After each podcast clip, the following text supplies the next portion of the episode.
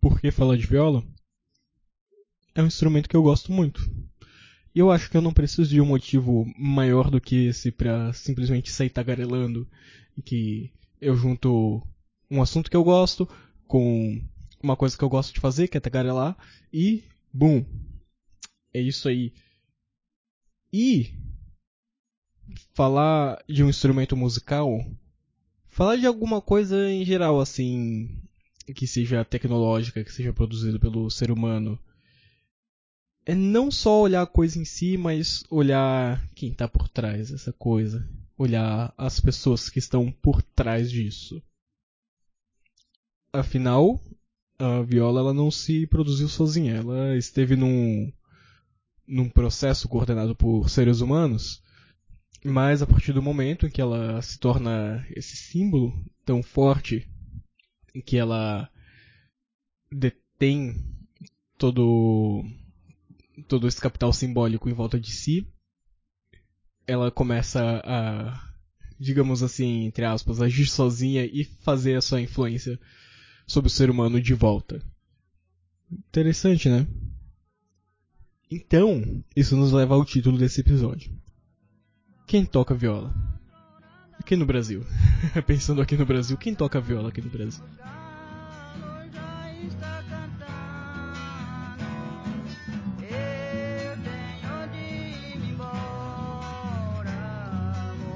Olá, meu nome é Tinhoso e esses são os meus ensaios. Hoje eu vim aqui para falar de viola, mas antes de chegar no assunto em si, vamos falar um pouco de coisas que eu não sei falar muito bem aqui nesse podcast, que é divulgação, por exemplo. É, divulgue ensaios, caso você gosta, apresenta para as pessoas que possam se interessar no tema. E se você for compartilhar nas redes e tudo mais, usa a hashtag Podcasters Negros e Pod Antifa. Podcasters Negros porque esse aqui é um, pod, é um podcast preto e a gente reúne com uma galera da hora, muito da hora. Talvez eu já deva estar aí pelo feed de algumas pessoas em alguns outros podcasts, algumas aparições aí, porque tá rolando coisas aí pelos bastidores com os podcasters negros que são muito da hora. E Antifa, porque é sempre bom lembrar, para gravar um ensaio tem que ser antifascista.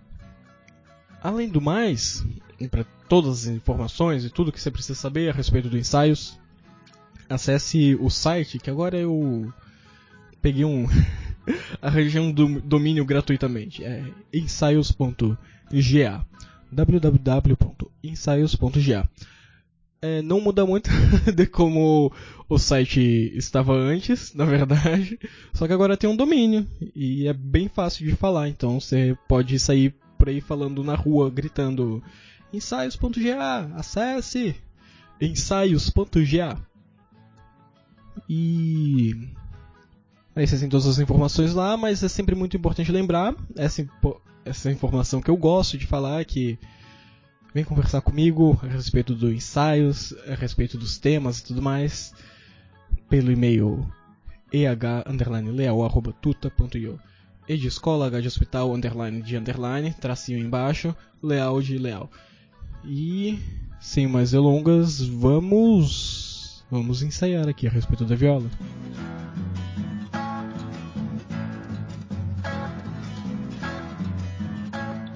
para começar isso aqui, pra gente chegar nessas pessoas assim, quando você pensa no instrumento viola, ele te lembra o quê? Quais são as coisas que a simbologia desse instrumento carrega para você? Primeira coisa que vem, além da própria palavra viola, o que mais? Muito bem, existem algumas coisas que estão fortemente associadas a a nossa viola brasileira, toda a cultura que está em volta dela. E a primeira das coisas eu poderia dizer que é o ambiente rural, né? O interiorano, o fora da cidade, né? E, e por consequência também, né, dos violeiros que que vem para a cidade, né? A música deles acaba estando associada a saudades desse, desse campo, de uma proximidade com a natureza, de uma vida mais tranquila, de uma, de uma vida diferente do que se é no meio urbano. Isso é uma das coisas que, que lembra, associada à territorialidade dessas pessoas para além, quando você pensa na viola, você também vê a figura do violeiro, que são duas figuras totalmente indissociáveis. Né? Sem a viola não há violeiro, sem o violeiro também não há viola. Que também é uma coisa que vem com uma certa aura mística, com alguns mistérios e algumas coisas que são lugares comuns quando a gente pensa na viola e na figura do, do violeiro pensando naquela. um cara falador que conta história que tem uma cultura muito relacionada à, à oralidade. e eu aqui fazendo, fazendo podcast me identificando, né? Óbvio. Dentro da mística do, do violeiro também tem, tem a questão de uma certa. A, a questão de esconder, a questão de, de ter segredos, né? de que o aprender a se tocar viola é uma coisa particular do violeiro. Ele se resolve com a própria viola, não é algo que se publiciza, né? E também, o aprender a tocar viola também já traz a questão do, do pacto do violeiro, né? Que também é uma também é um lugar comum, né, de que o violeiro, quando ele é muito habilidoso, quando ele aprendeu por si mesmo e de repente apareceu o melhor violeiro do Brasil, que ele tem algum tipo de, de pacto com o demônio, de alguma de alguma força sobrenatural que está fazendo com que ele traga essa música tão maravilhosa aos nossos ouvidos e tudo mais. E dentro desse desse, desse lugar, né, desses, desses lugares tem coisas muito interessantes que se desdobram, né? Então, a pedagogia de um violeiro é praticamente uma antipedagogia, na verdade. Porque se ele tem essa coisa de esconder e de manter em segredo a técnica da viola dele, a forma como ele faz para para aprender, então como é que se dissemina o conhecimento da viola, né? Como é que se é, vai adiante com o aprender da viola? Como é que novas pessoas entram, né? Essa é uma pergunta interessante para eu responder no numa próxima no próximo ensaio, uma coisa interessante para eu me aprofundar mais. Aí para além, né?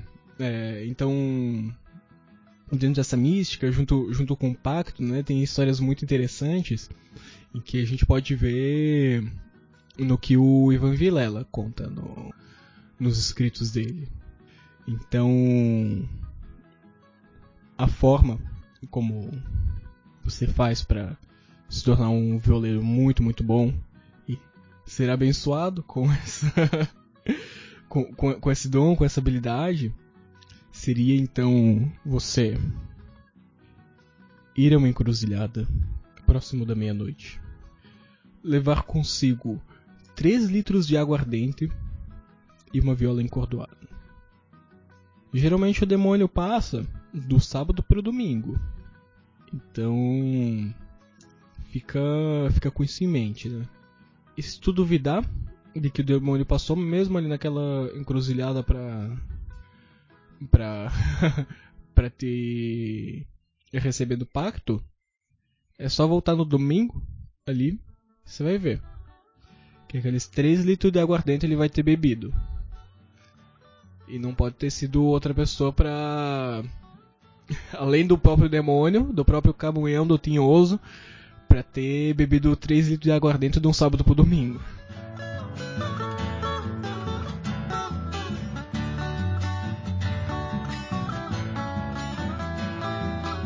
Além na questão simbólica, pensando no que, que significa viola, né? Só para ter uma ideia de quão forte é esse símbolo pra gente, quão forte isso tem na nossa cultura nacional? Primeiro que é um instrumento que atravessa o país do sul ao norte. Então, é um instrumento relativamente popular nos interiores do, do, do país por toda a extensão desse, de, de, desse nosso, dessa nossa terra que a gente gosta de chamar de Brasil, né? Tem uns lugares que são que é mais utilizado, tem, tem lugares que é menos, só que não tem lugar aqui no Brasil que já não tem viola. Mas, voltando para a questão do, do simbólico, é um instrumento com peso simbólico tão forte, mas tão forte, que o outro instrumento da, da alma brasileira que a gente tem, que é o violão, ganha esse nome por causa da viola. que a gente, se a gente for observar em, em outros idiomas e fora do país, o violão, na verdade, é chamado de guitarra do, do espanhol, guitar do inglês, ou guitarra do francês. E também em outros idiomas vai, vai se reproduzir essa mesma, essa mesma tendência, guitarra, guitar, alguma coisa do gênero. E quando o instrumento vem para o Brasil, dada a semelhança que possui com o instrumento viola, sendo um pouco maior, se, se vê esse nome violão. Olha só. Mas essa é uma narrativa que, é, que eu. que eu. que eu tô contando aqui, né? Tipo. Verdade é que eu não tenho os materiais pra, pra, provar, pra provar isso, mas a gente consegue ver a, a semelhança linguística entre, entre um e outro.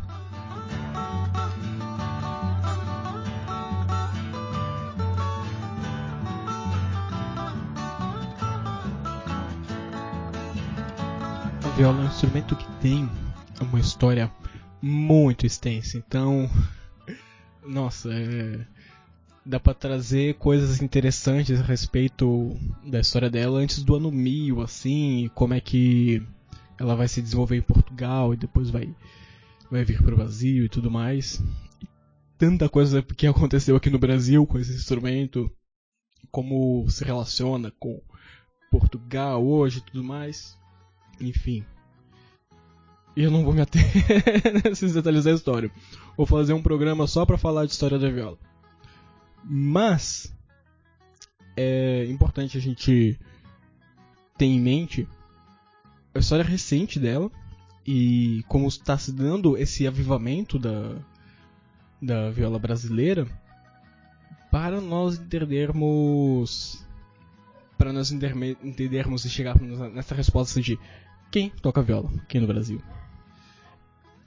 É um movimento que vem a partir da década de 60 e tem uma certa uma, uma certa força é, que se ganha no, nos anos 80, mas o a amizade que eu tenho, Lucas Schaffhauser, mostrou que a partir dos anos 2000 é que o bicho pega e que tem muito festival, que tem muita orquestra de viola, que tá todo mundo tocando viola por aí, a rodo e tudo mais. Mas pensando um pouquinho, um pouquinho atrás, anos 60 e 80, muito relacionado à, à indústria fonográfica, a, às rádios, a essa inserção da viola em, em outros meios, né, que não fossem apenas dentro da, da comunidade. Então ela, ela extravasa, é, transborda e vai e, e, vai, e vai compor isso aí que a gente pode chamar de uma cultura de massa também.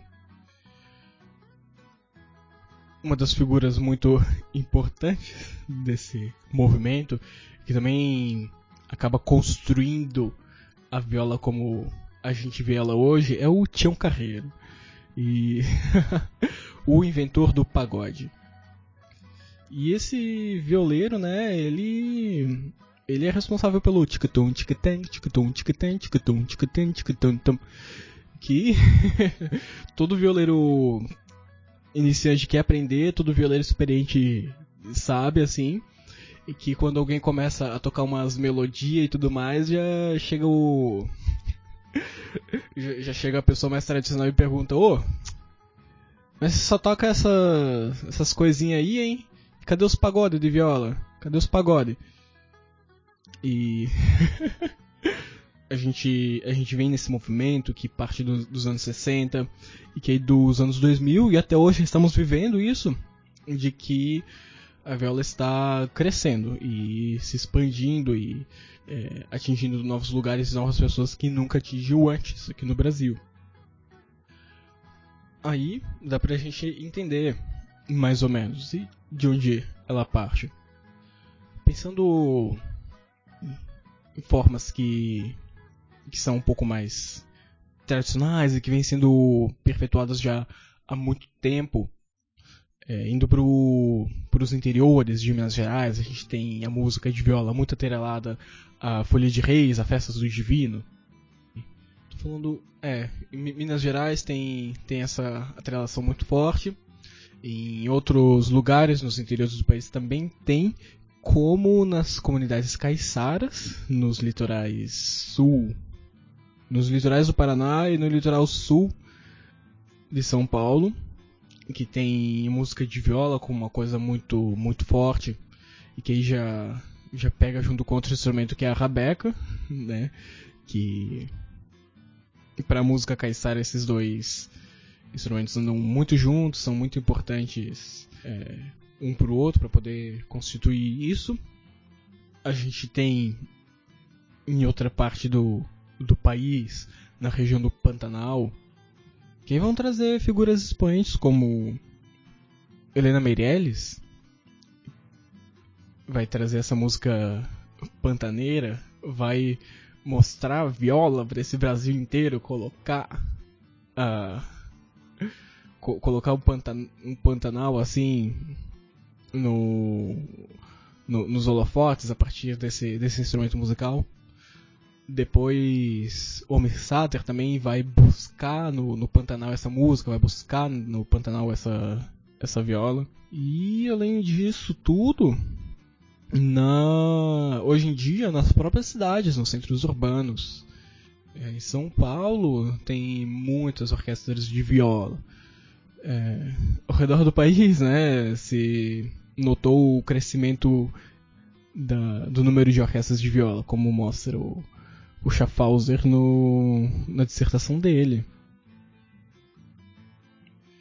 Então, quem toca viola, a gente já pode ter uma resposta parcial aqui, que basicamente no território do Brasil inteiro tem gente que toca viola. E ela pode estar associada a culturas mais tradicionais, às, às comunidades, ao folclore, dos interiores do Brasil. Pode estar associada à música erudita, que aí vem trazendo também um movimento partindo do Rio de Janeiro, e que hoje em dia o, o Ivan Vilela traz a, a viola junto com música erudita e traz a, a, música popular e mistura com a erudita e mistura erudito com popular também e faz esse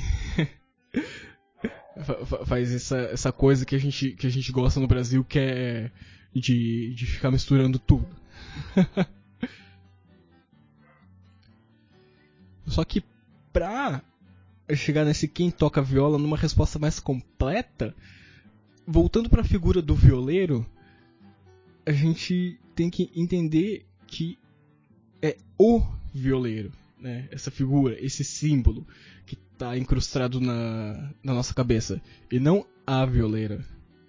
E não e violeire. Não outras pessoas. O que isso nos diz a respeito de, de quem toca viola é que talvez ela não seja algo representativo em quesito de gênero que as pessoas que estão tocando viola sejam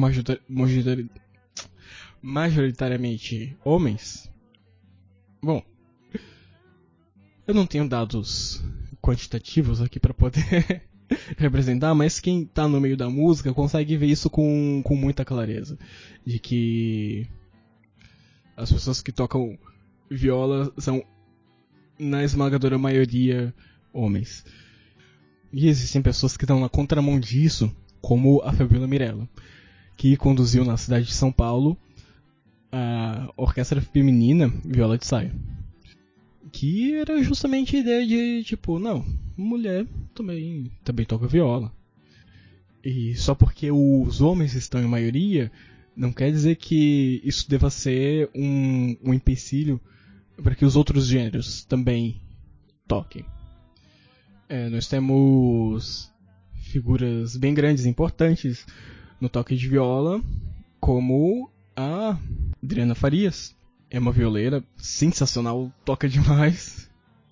E olha só, não é homem. então, nesse imaginário simbólico, assim, pra gente poder dizer quem toca viola, a gente também tem que pensar nas questões de, de gênero e lembrar que existem para além dos homens, né? Por mais que sejam minorizados e que talvez não exista um, um incentivo, talvez exista justamente o, o, o contrário, né? É, certas barreiras, certos empecilhos para que as pessoas de outros gêneros toquem viola, que a gente pensando nisso é, é interessante, é importante que a gente discuta isso, a interseção da, da viola, da figura dos violeiros com as questões de, de gênero.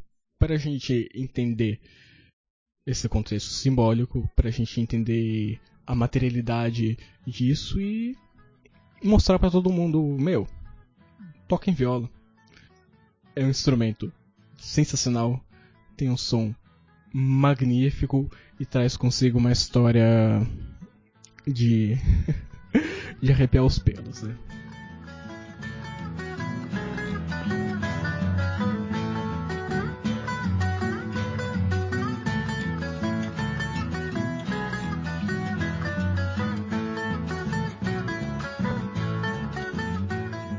E é com isso que eu vou concluir com a mensagem: toquem viola, independente do gênero, independente da localização geográfica, independente do seu background, porque é um instrumento musical que já se entranha com o brasileiro de uma maneira que, para mim, não tem como falar de música brasileira sem falar de, de viola.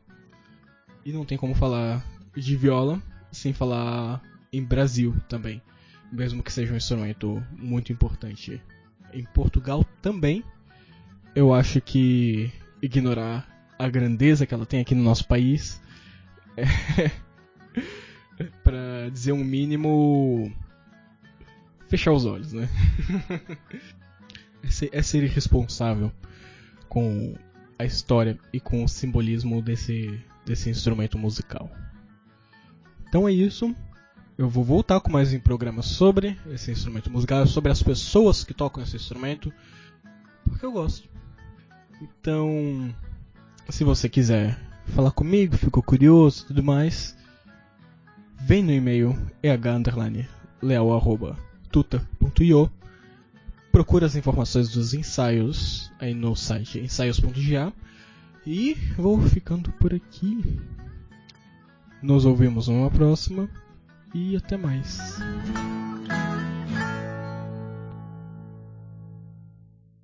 Olha, eu gostava de tocar muito familiar também, mas eu gostava muito de tocar na zona, na casa das mulheradas, porque foi o lugar mais divertido que teve na minha vida para mim tocar, porque foi no tempo que eu já bebia.